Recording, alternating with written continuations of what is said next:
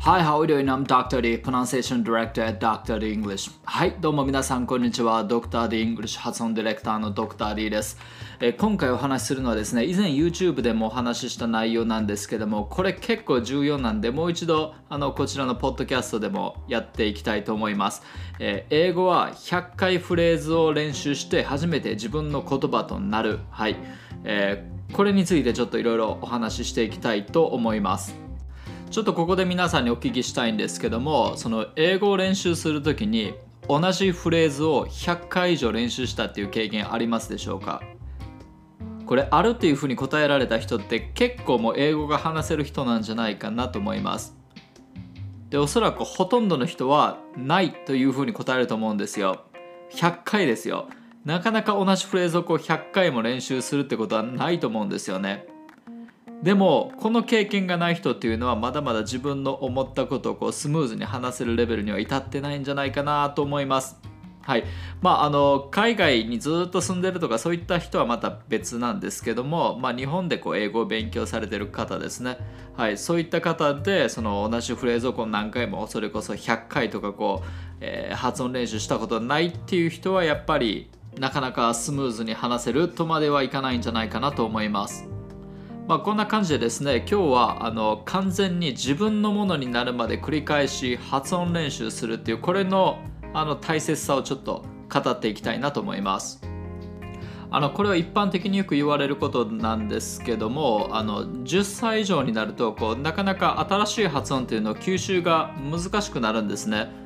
やっぱりもうこのぐらいの年齢になると第一言語のその日本語っていうのがもう完全にこう固まってきてる状態なのであの日本語にない音っていうのがそもそもこう発音することが難しくなってくるわけですね。でこれなぜ発音が難しくなるかというとその英語の音をそのまんま英語の音としてこう聞くことが難しくなるからみたいな感じです。なのでその音を聞き取る時点からやっぱりその日本語のフィルターを通して英語の音を聞いちゃってるっていうこういう風な感じになってきちゃうんですよね10歳とかこう超えてくると。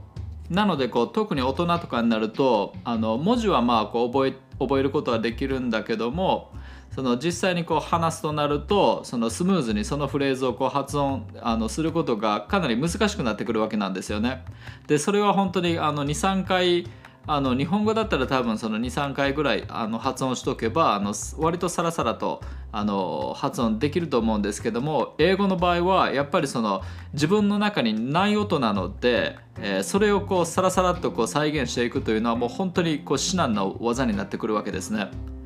ということはですよあの新しい言葉を覚えてもそれがこうスムーズに使えるようになるまでにはかなりの練習が必要になってくるわけですね。であの実際私自身もそのオーストラリアの高校時代はその X ファイルとか、えーあとは Friends とか24とかあのそういったドラマとかのセリフを使ってものすごいこうあの発音練習してきました。発音練習というかもう本当にそのドラマの中のセリフをこう何回も繰り返してで自分の中にこうその音が定着するまでこう自分で何回も何回も声に出して練習してみたいな感じですね。でも完全にうん、あの自分の中にあの落とし込むわけですよねそのフレーズを。なんかそんな感覚ですね。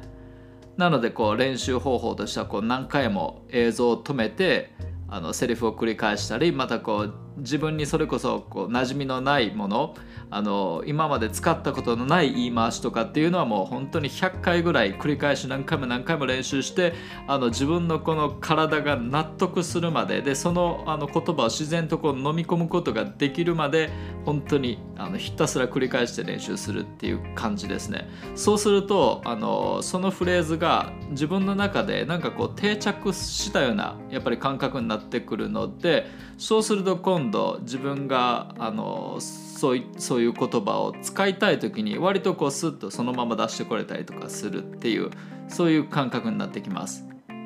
でこれはですねあの私が海外で出会ったこの人英語がうまいなと思うノンネイティブ、えー、大体みんな同じような練習をしてたみたいです。なので結構この練習の仕方っていうのは、うん、スタンダードなんだなっていう感じがしてます。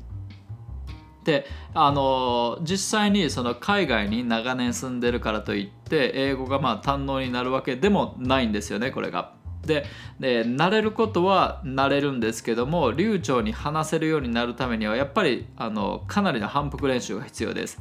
で本当にもう向こうのあのキンダーから入ってあのずっと英語でこう学校生活を送ってきたって人はもうもちろんねもうネイティブで話せるんですけども、まあ、要はその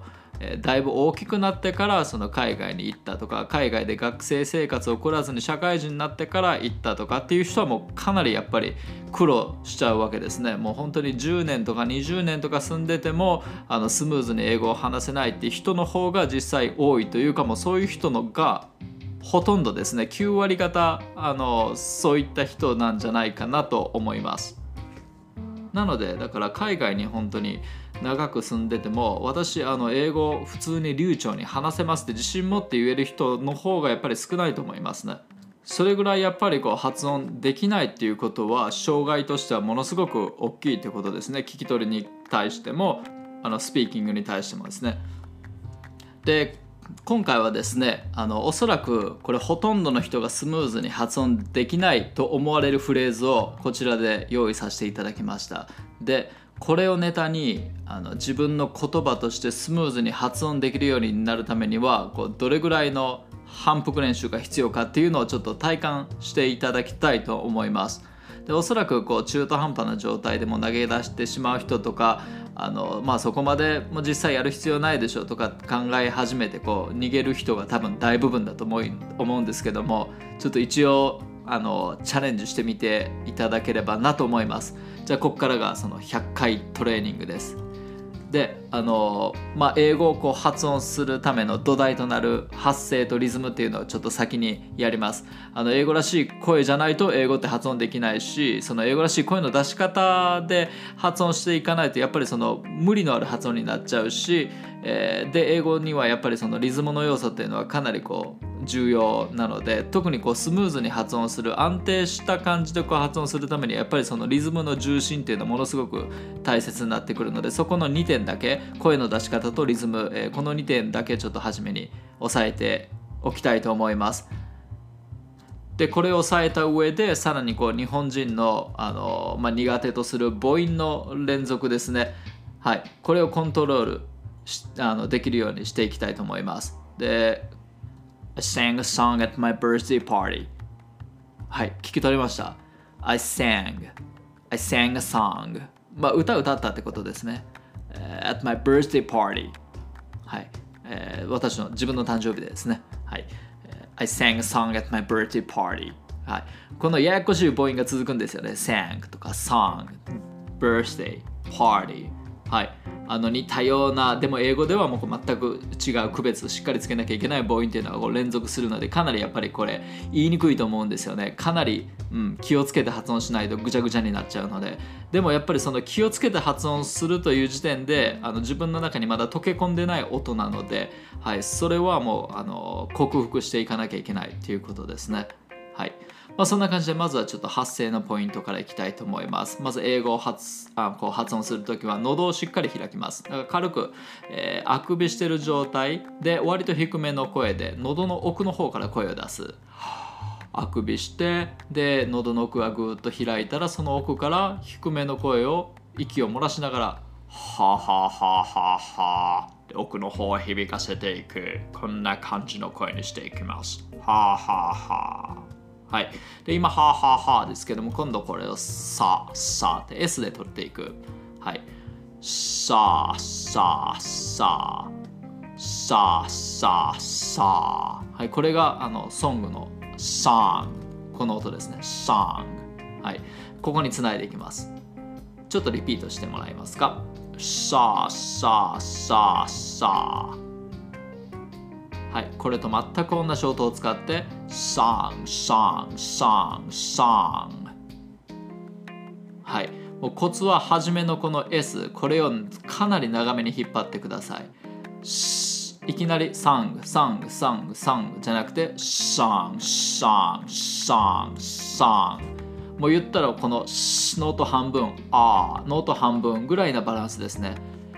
手拍子つけると分かりやすいと思うんですけども song, song, song, song こんな感じ。これぐらい芯を長く取るっていう。で、え今度はしの音とせえええこの母音を組み合わせていきます。せせせせで、えー、この全く同じ音を使って単語発音につなげていく。sang sang sang sang いけましたか？このように発音するとなんか sang sang sang sang みたいにこう一個ずつ個別に発音する感じじゃなくて全部こう流れてる感じを出してもらいたいんですよね。Sang sang sang sang. ずっと息は吐きっぱなしずっと声は漏れっぱなしの状態でこう発音してるっていうような感じですね。はい。まあ、これがその英語の声の出し方英語の声の使い方ですね。もう、えー、っと喉の奥からま声は作って息はもうずっとダダ漏れの状態でこう芯をこうきっかけに入っていくっていう感じですね。じゃあ今度リズムの要素いきます。で英語っていうのはそのストレス。これをリズムとして捉えていきます。なのでこうストレスを置くタイミングがぶれないようにリズムを安定させると。これがかなり重要になってきます。例えば I sang a song だったらストレスを置くところっていうのも大体決まってて sang 歌うっていうのと song 歌っていうのこの2箇所ですね。はい。こういうのを内容語っていうんですけども、まあ、あのしっかり意味がある単語ですね。こういうものにこう全部ストレスを置いていくわけですね。でそのストレスを置いた部分がそのリズムになってくるわけです。はい。じゃああのちょっと手拍子でリズム取りながらいきます。はい。sang sang sang sang で I を足して I sang, I sang, I sang, I sang でも重心は sang に置くっていう。で、えー、1個また音を増やして I sang ここまでいきます。I sang, I sang, I sang, I sang はい。やっぱりこの sang のこの部分の重心ですね。これをもう見失わないようにするというかそれを基準に発音していく。で今度は sang と song2 箇所にストレスを置く。I sang a song, I sang a song, I sang a song. はい、ここでしっかりこうリズムを取りながらなおかつこの sang と song のこの母音の区別。say, saw, say, saw これがしっかり体に馴染むまで、うん、何回も何回もこうリピートして覚えさせる。I sang a song, I sang a song, I sang a song. 息はもうずっと吐きっぱなしその状態でこう口を動かしてる。で声はできるだけ喉の奥から持ってくるっていう。I sang a song, I sang a song, I sang a song. で、その次のくだりが At my birthday party はい、ここ行きます。まずは birthday からで、ストレスはこの birthday の bur この部分。これだからこれを重心にする。で B のコツなんですけどもちょっと息を止めておいてから破裂させる。これやってみてください。だからいきなり birthday じゃなくて birthday birthday ってこうで一瞬給付を入れるような感じですね。はい。birthday, birthday, birthday, birthday はい。で、えー、頭に my をつけるんですけども、birthday のこの重心だけは崩さない。my birthday, my birthday, my birthday, my birthday 本当にこの my っていうのは曖昧に短く軽く birthday に添える形で、はい、付け加える。で、さらにその前に at これをつけます。でもこれもものすごく軽く発音する。at my, at my at my こんなもんですね at my birthday at my birthday at my birthday at my birthday at my birthday at my birthday at my birthday at my birthday at my birthday はい at の t とかもクッと一瞬止めるような感じで発音してますよね at ってこう音をつって弾かずに at my birthday at my birthday at my birthday こんな感じで、えー、さらに、えー、party をつけて、えー、重心2箇所に置きます。birthday の bird と party の par ここですね。at my birthday party, at my birthday party, at my birthday party こうやってずっと、あの、息が漏れてる状態で音がつながってる状態でこうリズムをとっていくそうすると、えー、発音が安定してきます At my birthday party, at my birthday party, at my birthday party 逆に英語っていうのはこの状態で発音が成り立たなきゃいけないわけですよね。で、えー、全部の音をつなぐと I sang a song at my birthday party I sang a song at my birthday party このストレスを置いてる単語 sang, song, birthday, party これ以外は軽く添える形で発音するじゃないとうまくこのリズムの感じに収まりきらないですよね I sang a song at my birthday party こういうふうに一個一個全部同じように並べて発音するわけじゃない。ストレスを置いてる音これをリズムとして捉えて、えー、うまくそのリズムに収めるように発音するわけですね。I sang a song at my birthday party. I sang a song at my birthday party. はい、こういったニュアンスで発音が成り立つようにも体に覚えさせていく。はい、そしたらその次のフレーズいきます。My son sang a song for grandma. はい、どうでしょう？聞き取れましたか？まず、My son 息子ですね。で、え息子がどうしたか？Sang a song さっきと一緒ですね。歌歌った。For grandma おばあちゃんのために。はい。で全部つなぐと My son sang a song for grandma My son sang a song for grandma まあこうなるんですけどもこれもまた母音がややこしい。はい。